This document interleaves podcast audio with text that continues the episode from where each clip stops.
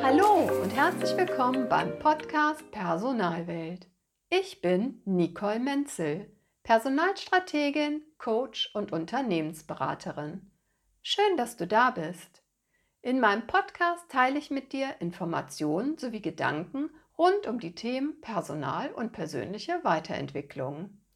Ich wünsche dir ganz viel Spaß, neue Inspirationen, dass du zufrieden deine eigenen Werte leben kannst und jede Menge Wohlfühlzeit. Alles Liebe und jetzt geht's los.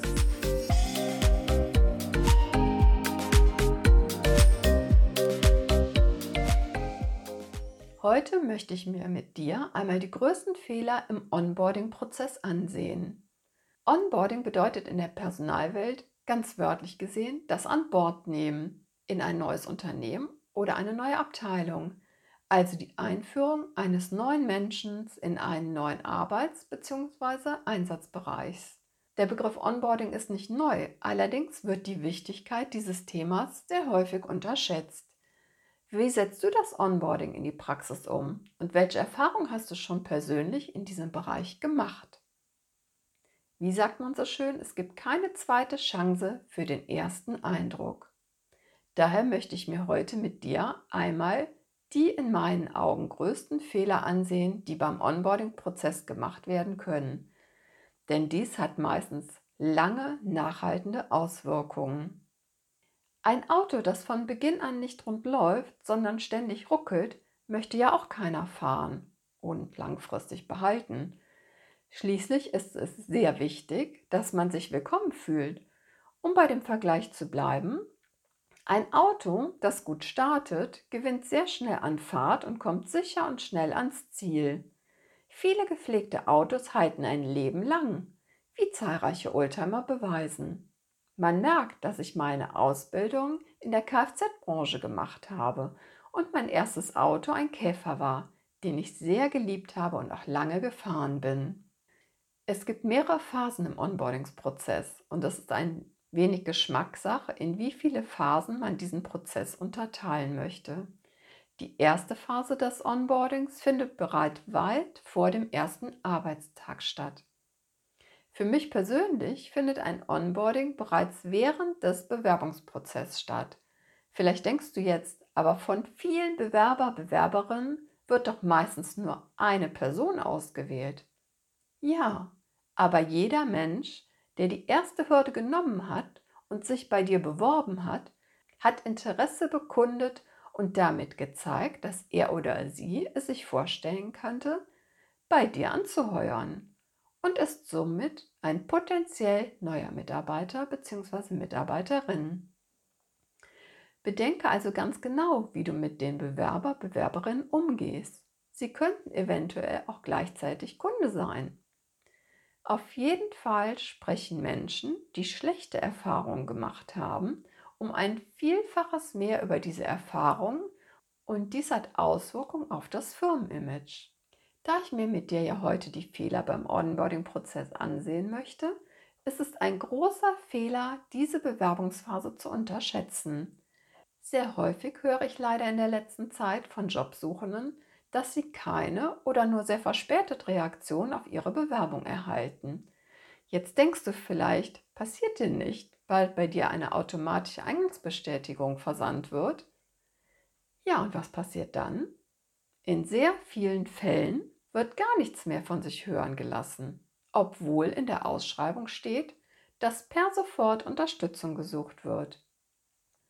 Wie sieht es bei dir aus? Wie lange müssen deine Bewerber, Bewerberinnen auf Antwort warten? Vermutlich fallen dir aus eigener Erfahrung einige Erlebnisse ein. Schön sind auch solche Sätze wie Melden Sie sich nicht bei uns, wir kommen zu gegebener Zeit auf Sie zu. Prima, nun hast du dich für einen neuen Menschen entschieden.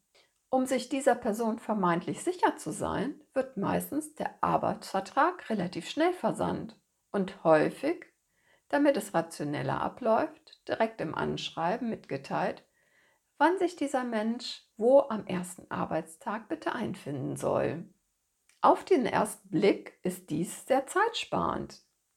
wenn dies sogar dann auch noch von der Personalabteilung übernommen wird und ich mich als Chef oder Chefin um nichts zu kümmern brauche. Was meinst du, wie kommt dies an? Freut dieser Mensch sich auf den ersten Arbeitstag und wie wird er bzw. sie sich fühlen? Viel schöner ist es doch, wenn du von deinem neuen Unternehmen in der Phase bereits vor deinem ersten Arbeitstag bereits weitere Informationen erhältst und wenn du sogar so wichtig bist, dass dein Chef oder deine Chefin dich persönlich anruft oder dir schreibt, dass er sich freut, wenn du bald das Team unterstützt und dir bereits jetzt das Gefühl gibt, alle warten schon voller Freude auf dich. Die Krönung ist es natürlich, wenn du schon vor Beginn zur Veranstaltung eingeladen wirst, zum Beispiel Haus der offenen Türe, Vorträge, Weihnachtsfeiern oder ähnlichem. Wenn es Haus- oder Personalzeitung gibt oder einen Pressespiegel, kann dieser auch gut vorab versandt werden. Alles, was bereits jetzt zur Bindung beiträgt, ist gut und wichtig, denn es kommt häufig vor, dass in dieser Phase noch Menschen abspringen und nicht die Arbeit aufnehmen. Dieses Drama brauche ich dir vermutlich gar nicht erst zu schildern, von den Kosten und dem Zeitaufwand ganz zu schweigen. So, was passiert nun am ersten Arbeitstag? Ein Albtraum für jeden ersten Tag ist es, du kommst in deine neue Firma und keiner erwartet dich. Oder dein neuer Chef bzw. deine Chefin läuft wie ein Dilledöppchen an dir vorbei, vielleicht mit den Worten, bin gleich wieder für Sie da. Vielleicht eine kurze Erklärung. Ein Dilledöppchen ist eigentlich ein kleiner Holzkreisel und diesen Ausdruck benutzt man in Köln dazu, wenn jemand ganz quirlig ist und sich sehr schnell bewegt. Wie würdest du dich fühlen, wenn zu einem für dich sehr wichtigen Zeitpunkt keiner Zeit für dich hat?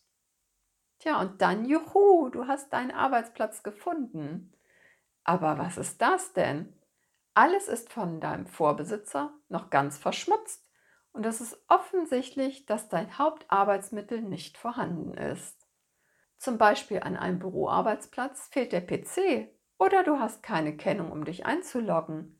Von etwas zu schreiben, Locher, Hefter etc. ganz zu schweigen. Und dann klingelt noch dein Telefon. Was nun? Wie sollst du dir Notizen etc. machen? Vermutlich bist du enttäuscht, verletzt und überfordert. Auch die Begründung, dann lernst du direkt das Bestellwesen und die Abläufe kennen, wenn du dir deinen Kram selbst besorgen musst, fühlt sich eher danach an, wie kriegen wir jetzt noch halbwegs elegant die Kurve? Nett ist auch der Spruch, wir wussten ja nicht, was du benötigst. Nee, ist klar, dass man einen Computer benötigt, war auch nicht absehbar. Wäre es da nicht toll gewesen, wenn sich jemand bereits vor Dienstantritt nach deinen Wünschen und deinen Vorlieben erkundigt hätte, zum Beispiel der Büroausstattung, und dann auch noch alles an einem sauberen Arbeitsplatz liegen würde, wenn du kommst, ganz liebevoll eingerichtet. Und die Kirche auf der Sahnetorte wäre dann noch ein kleines Begrüßungsgeschenk, ich durfte da einmal einen ganz vorbildlichen, traumhaften ersten Arbeitstag erleben. Mit einem Geschenk und einer Blume sowie der einer selbstgestalteten Karte mit guten Wünschen unterschrieben von meinen neuen Kollegen und Kolleginnen. Ich fühlte mich direkt zu Hause. Und um bei dem Beispiel von vorhin zu bleiben, der Wagen lief sofort und ich startete in kürzester Zeit voll durch. Liebe Janke, an dieser Stelle noch einmal mein herzlichstes Dankeschön dafür. Große Versäumnisse an diesem ersten Arbeitstag können auch sein, dass keine Vorstellungsrunde mit den Kollegen Kolleginnen stattfindet, kein Rundgang durchs Unternehmen durchgeführt wird und keine Einweisung in die Abläufe und Technik durchgeführt wird. Im Gegenzug, wie schön und wertschätzend es ist, wenn bereits dein Name an der Bürotür steht du bereits im Telefonverzeichnis vermerkt bist und deine neuen Visitenkarten oder ähnliches auf dem Tisch liegen. Ich denke, diese beiden Phasen sind die allerwichtigsten beim Onboardingsprozess, wobei die anderen Phasen auch nicht unterschätzt werden dürfen.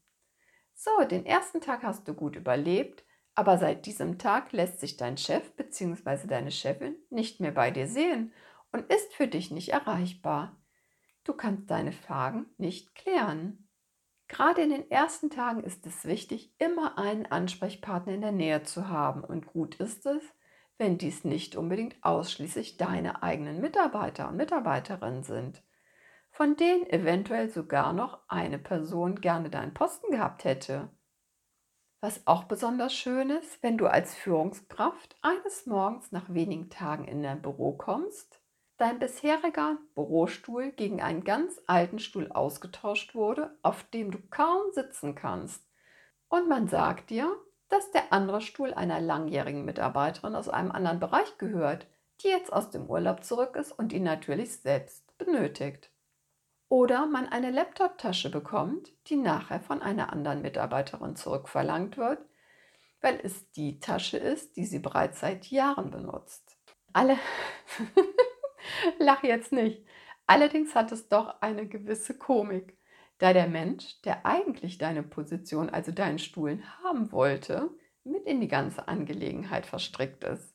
Dies sind keine ausgedachten Szenarien, sondern Begebenheiten, die wirklich passiert sind.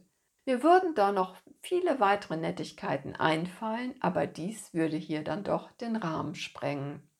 Nach dieser Phase des ersten Arbeitstages bzw. der ersten Arbeitswoche gibt es verschiedene Ansichten, in welche und wie viele Phasen der Onboarding-Prozess eingeteilt werden soll oder kann. Für mich persönlich sind es die magischen 100 Tage im Job. Wie ich finde, ein schöner Zeitpunkt für eine offizielle gemeinsame Reflexion bzw. ein Probezeit-Zwischengespräch. Es wäre eine verpasste Möglichkeit der Wertschätzung, aber auch ein wichtiger Zeitpunkt, um gemeinsam die Weichen in die richtige Richtung zu stellen. Gar kein Gespräch zu führen ist für mich ein weiterer Fehler im Onboarding. Du sollst es nie aus dem Auge verlieren, dass eine Probezeit eine Zeit der Prüfung für beide Seiten ist. Innerhalb kürzester Zeit kann der neu gewonnene Mensch auch ganz schnell wieder gehen. Was auch sehr schwer wiegt ist, wenn die Geschäftsleitung nicht für klare Strukturen sorgt und du oder deine Mitarbeiter, Mitarbeiterinnen nicht wissen, welche Aufgaben und Verantwortung in deinem Zuständigkeitsbereich gehören, wo mögliche Grenzen sind oder wie es für die Zukunft gewünscht ist. Hilfreich sind hier auch die frühzeitige Aushändigung von Unternehmenszielen, Führungsgrundsätzen und damit die Vermittlung der Unternehmensphilosophie. Als letzte kritische Phase sehe ich das Probezeitabschlussgespräch. Dies sollte nicht nur stattfinden, weil es eventuell in deinem Unternehmen so verlangt wird und vielleicht die Personalabteilung unbedingt das entsprechende Formular ausgefüllt zurück benötigt. Die Fehler, die hier gemacht werden können, sind, dass diesem Gespräch nicht genügend Raum und Wichtigkeit beigemessen wird oder der bzw. die direkte Vorgesetzte gar nicht am Gespräch teilnimmt, sondern es von anderen Menschen geführt wird. Und in diesem Gespräch wird dir nur gesagt, dass alles in Ordnung ist. Deine kritische Bemerkungen und Reflexion der Probezeit werden nicht ernst genommen, sondern nur abgetan. Wichtig und wünschenswert ist hier auch ein Ausblick in die Zukunft. Was für Wünsche und Zielanforderungen stellt mein Chef, meine Chefin an mich und ich an sie bzw. ihn. Wann gibt es die Möglichkeit zu einem weiteren Mitarbeiter- bzw. Mitarbeiterinnengespräch? Welche unterstützenden Schulungen werden benötigt oder sind gewünscht? Natürlich auch hier von beiden Seiten betrachtet. Wenn auch dieses Gespräch in Ruhe und mit Wertschätzung erfolgt, dann steht einer langen und zufriedenen Anstellung nun gar nichts mehr im Wege. So, dies waren einige große Fehler, die beim Onboarding gemacht werden können. Natürlich gibt es noch etliche weitere Fehler oder Schnitzer, die gemacht werden können. Was ich mit diesem Podcast erreichen möchte, ist, dich für die Wichtigkeit dieses Themas zu sensibilisieren. Denn auch diese Dinge können dazu führen, dass Menschen krank werden. Vielleicht nicht unmittelbar, nur bringen auch einzelne Tropfen irgendwann ein Fass zum Überlaufen. Und Worst Case ist natürlich, dass du diesen Menschen direkt ganz verlierst. Falls du dich noch nicht so mit dem Thema Onboarding beschäftigt hast, gibt es zu diesem Thema ganz viel Fachlektüre und auch sogar IT-Programme, die diesen Prozess unterstützen. Gerne kannst du dich auch an mich wenden. Welche Erfahrungen hast du mit dem Thema Onboarding gemacht? Positive wie negative? Was hast du für Anregungen zu diesem Thema? Ich freue mich sehr über ein Feedback von dir. Du findest mich auf Instagram als nicolemenzel.de oder als Personalwelt. In diesem Sinne, mach dir deine Personalwelt so, wie sie dir gefällt. Pass gut auf dich auf und bleib gesund. Alles Liebe, deine Nicole Menzel.